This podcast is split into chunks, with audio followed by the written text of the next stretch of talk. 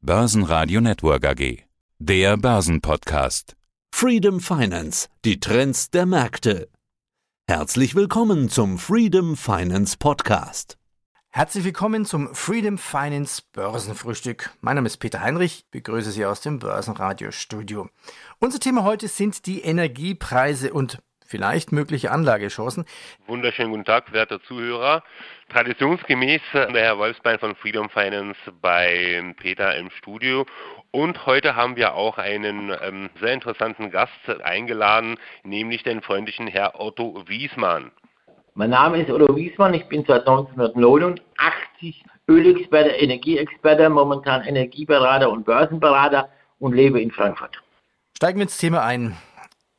Europas Gasspeicher sind kurz vor dem Winter noch ziemlich leer. Kein Wunder, dass die Nervosität steigt. Die Gaspreise gehen durch die Decke. Gazprom drosselt seine Gaslieferung und erste Billiganbieter für Erdgas in Deutschland geben auf. Herr Wiesmann, wie ist denn gerade die Lage am Energiemarkt? Warum steigen die Energiepreise so? Ja, das hängt vor allem mit dem Erdgas zusammen. Also müssen Sie sich vorstellen, in England ist die Bevölkerung von dem Gasanstieg zu 85 Prozent betroffen weil in England auch sehr viel Strom aus Gas, auch in Deutschland immer mehr, auch in der EU, auch in den anderen Ländern, weil Gas hat die Hälfte vom CO2-Ausstoß wie Kohle zum Beispiel. Also es wird sehr, sehr viel Strom aus Gas produziert. Und wie gesagt, Gazprom hat 25 Prozent der Gaslager in Deutschland und die sind leer. Brauchen Sie mich nicht warum, aber es hat schon einen bestimmten Grund.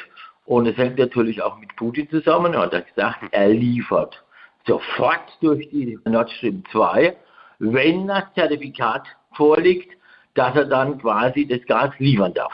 Also sind geopolitische Aspekte eher an der Stelle? Nein, also ähm, wirtschaftlich, also wir haben eine sehr starke wirtschaftliche Erholung nach der Corona-Krise. Dann haben wir einen Wettbewerb bei LNG-Gas zwischen Europa und Asien. Und meistens geht das LNG-Gas nach Asien, nach China. Die bezahlen mehr. Verstehe. Und klar, ich meine, wenn Angebot, ja, wenn das vermindert wird und die Nachfrage steigt, ja, dann muss der Preis aufsteigen. Ja, selbstverständlich. Haben wir damals beim BWL alle gelernt, glaube ich. Ja, ja, das ist gut hier. genau, ähm, kann sein, dass die äh, Energiewende, die ja so forciert wurde seitens des Staates, auch einen wesentlichen Teil dazu beigetragen hat, dass wir derzeit in der Situation sind. Nein, wie Sie das verstehen, nicht, weil die letzten 16 Jahre ist wenig passiert. Ja, wir hätten viel mehr, viel mehr Windkraftanlagen, Solar, Thermie, äh, Photovoltaik bauen müssen. Mhm. Viel, viel mehr. Wenn man schon ja, die Atomkraftwerke abschaltet ja, und die Kohlekraftwerke auch abschaltet, dann muss ja irgendwoher die Energie kommen. Genau, da muss man, da muss man die Alternativen erschaffen, beziehungsweise in dem gleichen Ausmaß, äh, wie es auch verbraucht ja, wird. Ganz genau. Das war ja auch die Intention meiner Frage an der Stelle, ob die Energiewende bzw. das Abschalten der Atomkraftanlagen nicht ein bisschen zu früh passiert ist und ob es nicht unbedingt bzw. und ob es nicht ja, populistisch gehandelt wurde seitens äh, der Regierung. Nein, es ist so beschlossen. Also zu Atomkraftwerken würde ich vorschlagen, man sollte wie in der Schweiz die Bevölkerung fragen, ja, mhm. Referendum. ob sie eine Verlängerung wollen, ja oder nein. Das würde ich machen, wenn ich was zu sagen hätte. Eine Frage aus dem Börsenradiostudio.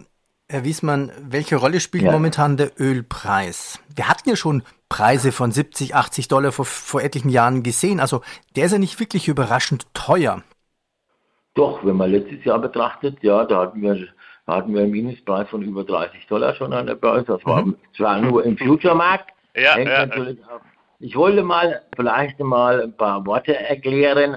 Vielleicht haben die Leute sehr viel gehört, die wollen ja auch investieren. Margin Call. Ich wollte mal das Wort Margin Call erklären. Also es ist so, wenn Sie ein Konto haben und Sie bekommen eine Warnung, dass Sie zu wenig Kapital auf Ihrem Konto haben, dann müssen Sie Position schließen oder, oder sie werden automatisch geschlossen, im schlimmsten Fall. Ja, oder sie werden automatisch geschlossen.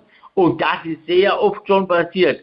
Auch beim Herrn Merkel aus Baden-Württemberg, ja, der hat ja damals hier Positionen in VW-Aktien gehabt, mm, 248 ja. zu verkaufen. Und die Aktie ist ja über 1000 Euro hochgegangen. Das war etliche Milliarden Verlust. Ja, auch in Amerika. Shortquiz, wenn ich mich nicht also, Ja, äh, ja, wenn ja, ich mich richtig erinnere. Hm? Richtig, richtig, Herr Wolfstein. Ja. Sie sind ja der Broker, ich bin ja nur der Berater. Nein, ich habe früher auch gehandelt. Ich habe früher auch, ich mache das nicht mehr, weil, wie gesagt, hier mit dem Margin Call, also Futures betrifft des CFDs oder Stillhalter von Optionen, also wenn einer Optionen verkauft oder Forex, Mhm. da ist das Risiko unbegrenzt. Das sollte man lieber nicht machen. Selbst, selbstverständlich. Vor Das allem sollte bei man lieber nicht machen. Geschäften.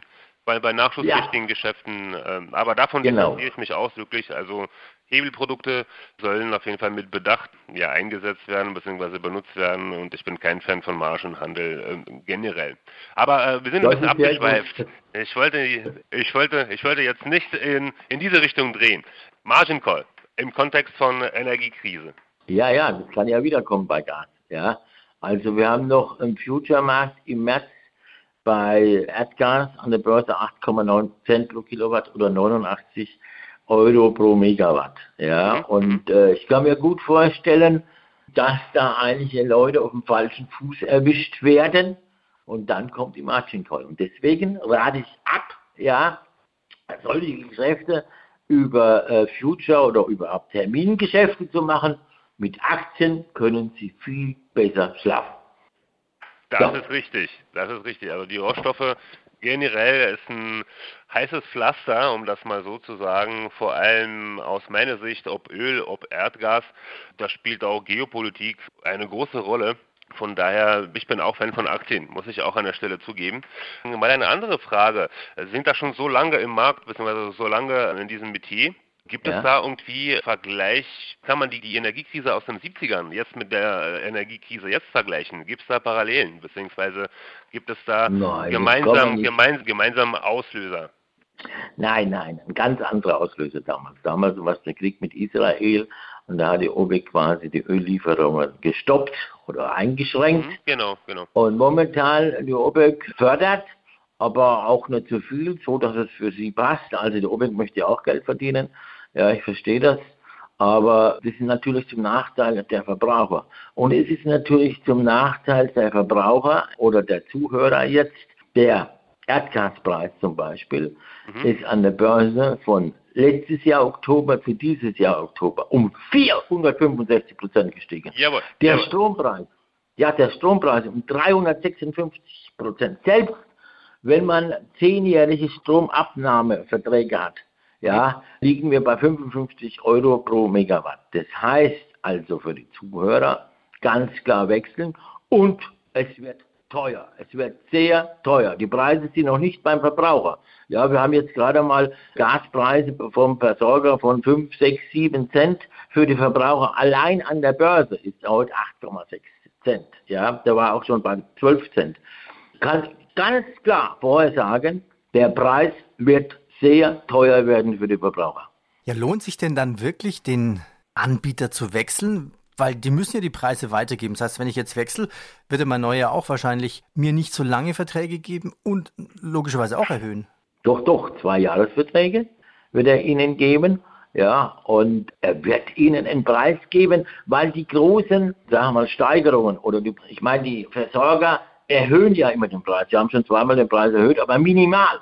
Ich erwarte im November noch eine große Preissteigerung, vor allem am 1. Januar. Die werden so lange erhöhen, bis sie wieder Geld verdienen.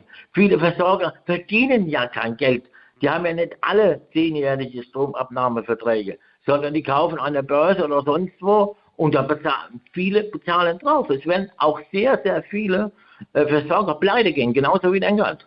Bin ich fest davon überzeugt. Und deswegen rate ich zum Wechseln. Was soll er denn machen? Der Strom, der Verbrauch geht doch hoch, der geht doch nicht runter. Ich habe jedes Jahr ein neues Elektrogerät. Ja, gucken sich Bildschirme an. Und wenn es heiß wird, dann kaufen die Leute Klimaanlagen. Oder sie kaufen jetzt Elektroautos. Ja, ganz klar, der Stromverbrauch geht hoch. Wer was anderes sagt, lügt. Selbstverständlich. Und nicht nur das, also wir haben ja generell inflationäre Entwicklung in Wirtschaft, ähm, ob monetär, als auch seitens der Zulieferer. Und äh, da bin ich ganz bei Ihnen. Also Strom wird tendenziell viel, viel teurer. Ja. Äh, Wie sehen Sie denn jetzt die Fracking-Branche in den Staaten drüben? Werden die langfristig die Verlierer sein oder eher die Gewinner? Weil jetzt lohnt sich das ja für die eigentlich wieder zu fracken. Ja, ja, machen sie auch. Ja, ist ja wieder gestiegen. Ja, man kann es ja immer quasi hier, das sind die besten Zahlen, diese Petroleum Status Week Zahlen. Ja, die kommen jeden Mittwoch und dann am Donnerstag kann man sie dann anschauen am Bildschirm. Und da sind die letzte Woche haben die Amerikaner 11 Millionen Barrel aus den Reserven genommen. Ja, das heißt also, hat man ja auch gesagt von den, von den, von der Regierungsstellen, dass sie den Preis drücken wollen, indem sie das Öl aus ihren Reserven nehmen, aus den statistischen Reserven. Mhm. Könnten wir in Europa auch, machen wir nicht, weil, naja gut, ich meine, der Staat kassiert. Der Staat kassiert CO2-Steuern, der Staat kassiert Mehrwertsteuer, der Staat kassiert Mineralölsteuer. Von wegen, manche Leute sagen, da wird was subventioniert. Ich meine, wenn ich Diesel tanke, was soll denn da subventioniert werden? Wenn ich jetzt eine Wärmepumpe kaufe, ja, bekomme ich 50 Prozent vom Staat. Das ist mhm. Subvention. Aber ich kann doch nicht sagen hier, ja, der Dieselfahrer bezahlt weniger Mineralölsteuer wie der Benzinfahrer. Ja, aber Steuer ist Steuer, oder? Absolut richtig. Zumal es ja politisch gewollt ist, dass die Verbrennungsmotoren sowieso bald äh, der Vergangenheit angehören. Von daher, aber ob das fair gesteuert, beziehungsweise ob das fair besteuert wird und wo die Steuern dann auch hinfließen, ist für mich auch nicht unbedingt ja, eine klare Sache.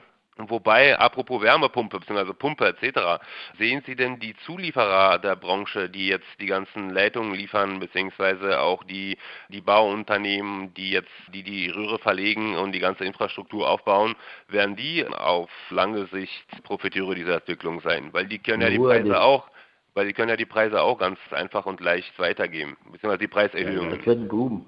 Es wäre ein riesen Boom. Es wäre noch ein größerer Boom, auch auf dem Bau und überall wenn die Fachkräfte da wären. Die Fachkräfte ich weiß ja, Herr Wiesmann, äh, Sie sind ja ein leidenschaftlicher ja, Recherchierer. Ja, ähm, was hätten Sie da Stockpicking technisch auf der Watchlist, wann wir diese Entwicklung ja, die haben wir sofort, also das geht, mitnehmen wollen. Ich glaube, mit der neuen Regierung geht alles schneller wie vorher.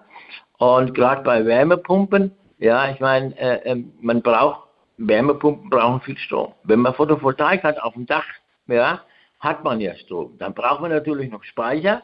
Ja, dann ist noch sicherer, wenn es mal die Sonne nicht scheint oder der Wind nicht weht. Das kann man durch Speicher ausgleichen. Ja? Und dann sind eben Wärmepumpen notwendig, um langfristig äh, ähm, vom Heizöl wegzukommen. Ich meine, Heizöl ist teuer. Ja, wird ja immer teurer. Bei dem letzten äh, Interview habe ich gesagt, bei 66 Euro Heizöl kaufen. Und jetzt haben wir schon Heizölpreise von 78, 80 Euro.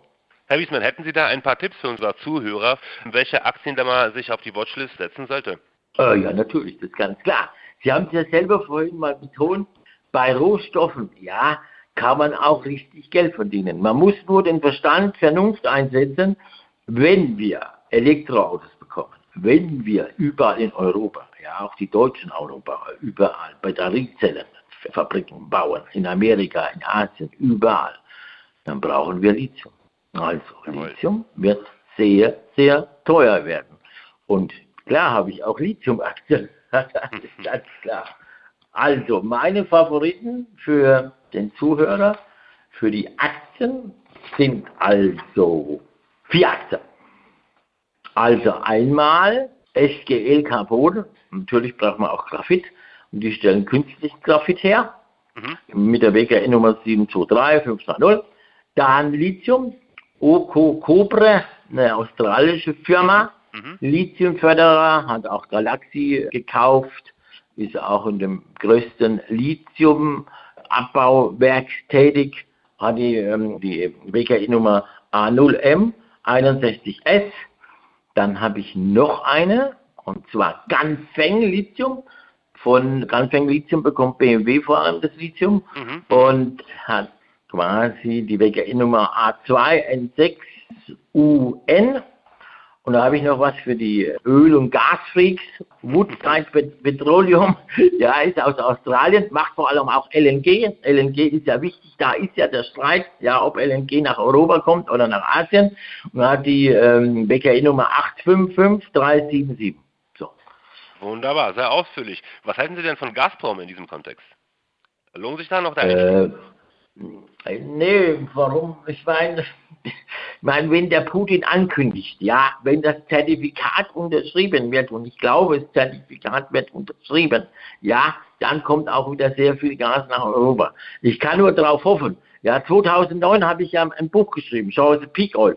Damals habe ich geschrieben hier, Deutschland sollte ganz klar Regasifizierungsanlagen bauen in Wilhelmshaven. Da waren sie auch schon so weit, haben sie nicht gebaut. Jetzt sagen Politiker, ja, wenn wir kein Gas in Russland kaufen, dann kaufen wir es eben woanders, in Katar oder in Algerien oder was. Das ist ja aber alles LNG-Gas. Das heißt, Flüssiggastanker kommen dann an die deutsche Grenze.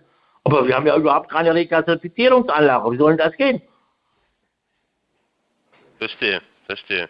Was halten Sie denn ja. von, von Wasserstoff? Können Sie sich vorstellen, dass Wasserstoff da tatsächlich auch so äh, breitflächig eingesetzt wird, dass wir aus Wasserstoff äh, Energie gewinnen, die wir auch im Industrie bzw. auch für die Haushalte einsetzen können? Oder ist das noch gar nicht ausgereift? Nee, wir müssen das ja. Wir wollen ja klimaneutral werden. Rotterdam stellt sich schon um auf Wasserstoff. Mhm. Ja, das heißt also, da werden auch dann Schiffe kommen mit Wasserstoff, verflüssigtem Wasserstoff. Mhm ist aber für Autos nicht so geeignet, ja, weil einfach der, die Effizienz nicht so groß ist wie bei Elektroautos. Na, ich, ich würde ja. Hm? Verzeihung, ich, Entschuldigung, ich wollte Sie jetzt nicht unterbrechen. Nee, nee, macht nichts. Ich bin ein großer Fan von Plug Power. Die halte ich auch schon seit etwaiger Zeit. Also ich habe da äh, bei 5 US-Dollar bin ich seinerzeit eingestiegen. Und ja, ich erfreue mich immer wieder an der Position und auch an den Plänen, die auch umgesetzt werden. Von denen, Gut, kaufen Sie weiter. Der Rückschlag ist vorbei. Black Power ist jetzt fast 70 Prozent runter, auch die Nail genau, Asa. Genau, genau. Black Power, ganz klarer Kauf, ja. Und äh, naja gut, Black Power machen ja mehr Brennstoffzellen und sowas. Genau, ähm, genau, ja, genau. So. Ja, mir wäre es lieber so ein richtiger Wasserstoff, der Wasserstoff herstellt, Sauerstoff herstellt, der Verflüssigungsanlagen baut. Für den konservativen Anleger rate ich, Linde zu kaufen. Linde ist der, überhaupt der, ist der, ist das Schwergewicht, kann man, kann man nicht falsch machen auf lange Sicht, auf jeden Fall. Genau, genau. Ähm, apropos, Atom, hm, apropos Atomkraftwerke etc., was halten Sie denn für, ähm, äh, von Uranaktien bzw. von Uran äh, als Energiemedium? Ja, ich bin kein, Sie hören es ja schon, ich bin nicht so ein Freund von Atomkraft und von Uran sowas. Es gibt keine Versicherung, die sowas versichert wie ein Atomkraftwerk oder sonst was. Und dann haben wir ja auch Müll, äh, wer weiß wie viele tausend Jahre. Ich merkt man mir schon an, ich bin nicht der Freund für Uran und Atomkraft. Selbstverständlich, vor allem nach den Geschehnissen in Tschernobyl und Fukushima damals. Also Skepsis ist durchaus berechtigt. Also ich bin jetzt auch nicht unbedingt derjenige, der irgendwie neben Atomkraftwerk leben möchte. Aber nichtsdestotrotz wird das auch immer interessanter für die Anleger, ja, auch als, als alternative Energiequelle. Und wenn wir so die Uranaktien anschauen, die sind auch ganz gut gelaufen seit ähm, Anfang des Jahres. Da auch ein Auge ja, machen wir es doch so. Herr Wolfstein, Sie kaufen Uran und ich kaufe Vanadium. Passt doch. Sie haben Uran in einem Portfolio und ich habe Vanadium drin, weil Vanadium braucht man für Redox-Flow-Batterien. Das ist für mich die Zukunft. Ja, richtig große Redox-Flow-Batterien. Die größte Batterie in Deutschland ist eine Redox-Flow-Batterie, in China auch. Und das wird vermehrt zum Einsatz kommen. Mit so Batterien kann man sogar ganze Stadtteile ja, versorgen. Ja, Sensationell. Ich rate den Zuhörern, gehen Sie einfach über Internet Redox Flow Batterien. Hätten Sie da auch den, den Unternehmensnamen? Vanatium Australia. Oder Australia, ja, also müsste Vanatium Australia oder umgekehrt. Australia Vanatium müsste ich jetzt, jetzt nachschauen, aber. ja. Also es gibt bei Vanatium wird ja meistens hier, wenn man Eisen herstellt oder Stahl herstellt, ja, aber so reines Vanadium-Unternehmen gibt es zwar, sind alle sehr klein, kosten kaum einen Euro oder sowas, ja. Mhm. Und mir fällt nur diese eine Firma ein. Ja. Wunderbar. Man kann sich aber an Redox-Flow-Batterien auch beteiligen. Wunderbar. Gibt es auch einen Markt für Recycling von den Batterien? Weil Recycling ist ja auch immer wieder ein großes Thema und früher oder später muss es ja auch irgendwie recycelt werden. Gibt ja. es da eventuell interessante Unternehmen, die, so, die das anbieten bzw. die davon profitieren? Ich nehme an, dass Sie die Firma auch kennen, ja. Die sitzt in Belgien und heißt Umicor. Umicor, sagt Ihnen hm? was. Ja, Haben Sie bestimmt schon gehört. Ja, und die recycelt alles, ja. Jedes Handy, Alles, was zum Recyceln gibt, macht die Firma. Da ist man auch auf der sicheren Seite für konservative Anleger langfristig. Ja, ich äh, bin auf der einen Seite ein bisschen konservativ, aber ich mag auch gern so kleine Aktien aus Australien. Ja, mhm. und da bin ich gerne dabei. Weil selbst bei Lithium, ja, Lithium denkt jeder an Chile, Argentinien etc. Aber Australien hat einen Marktanteil von der Produktion her von 56 Prozent. Ja, die haben die da Reserven wirklich. sind in Südamerika, aber produziert wird vor allem in in, ja? in Australien, genau. Die haben ja wirklich äh, Ja. sehr viele Vorkommen, vor allem was Lithium angeht. Und äh, dort spielt die Musik. Zumal die. Ja, das ist auch die Zukunft. Also, ich meine hier, wenn also hunderte von Milliarden Dollar in Batteriezellenfabriken, ja, reingehen, Lithium, dann muss auch, muss auch Lithium irgendwo herkommen, muss gefördert werden. Für mich Genau. wird der Lithiumpreis nur teurer. Der hat sich ja schon verdreifacht von 2004 auf 2000, jetzt äh, von 2000 auf 6000 Dollar, glaube ich. Na, alleine, allein danach zu beurteilen, dass ich immer mehr Autos äh, mit E-Kennzeichen hier in Berlin sehe. Also der Markt ist Ja. wirklich, der Markt wächst auf jeden Fall, auch trotz des Chipmangels etc. Aber äh, Lithium hat auf jeden Fall Potenzial und Lithium wird nun mal die Zukunft sein. Von daher, man kann sich jetzt noch äh, einigermaßen äh, gut positionieren, da der Zug noch nicht abgefahren ist. Aber mh, da haben Sie, da haben Sie absolut recht. Äh, Lithium ist auf jeden Fall die Energiequelle des Zukunfts. Da gehe ich auch nicht nach einem Analyst oder sonst was, nach Berichten. Da setze ich einfach hier. Ich lerne nicht so viel von Marktanalysten, muss ich sagen, oder sonst mehr, was zukünftig passiert. Da nehme ich mir lieber den Professor Immanuel Kant, ja, und der macht alles nach Verstand. Nach Vernunft, ja, nach Vernunft, Vernunft. genau, nach Vernunft und Verstand. Und da, da müsste ganz klar Lithium steigen. Wunderbar. Lieber Peter, wie siehst du denn eigentlich diese Energiekrise? Eine Abschlussfrage hätte ich schon noch an den Herrn Wiesmann. Wir hatten uns ja vor kurzem unterhalten, also schon vier Wochen her, hat man gesagt, eat or heat, essen oder heizen. Das gilt Ja, jetzt ja, für ja. die Engländer. Kommt für uns auch so ein harter Winter? Wie ist Ihre Einschätzung? Ich weiß nicht, ob es einen harten Winter gibt, aber es wird sehr teuer. Ich meine, ein Großteil der Bevölkerung hat nicht so viel Geld. Ja, 10 Millionen Leute verdienen unter 12 Euro. Ja, und die werden natürlich, da werden die Ausgaben anders verteilen. Ich meine, dann kann man nicht in Urlaub fahren oder sowas. Ja, ich rechne damit, wenn man Gas und Strom hat, bezahlt man 500 bis 1000 Euro mehr. Es kommt natürlich darauf an, wie groß der Verbrauch ist, aber kann man alles leicht rechnen. Also wenn bisher, wenn man mal an, kleiner Verbrauch oder Verbraucher normal hat 20.000 Kilowatt Gas, hat bisher 5 Cent bezahlt, ja, sind das 1000 mit Gebühren und so, mit Steuern 1300, 1400.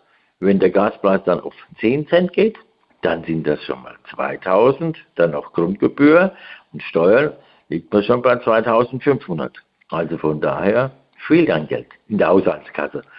Vielleicht sagt man dann auch Heating oder Eating, ja, also heizen oder essen. Ja, das kann auch passieren in Deutschland. Naja, und die böse Überraschung kommt ja dann erst, wenn es schon wieder warm ist, im Frühjahr mit der nächsten Nebenkostenabrechnung. Abrechnung. Ja, dann sage ich herzlichen Dank. War eine spannende Diskussion inzwischen Ihnen. Herzlichen Dank an Otto Wiesmann und danke an André Wolfsbein. Ich danke Ich Ihnen. habe zu danken. Jawohl, ich danke auch. Alles Gute. Das Börsenfrühstück mit Freedom Finance. Mehr unter freedom24.com. Ihre Information rund um die Börse. Börsenradio Network AG.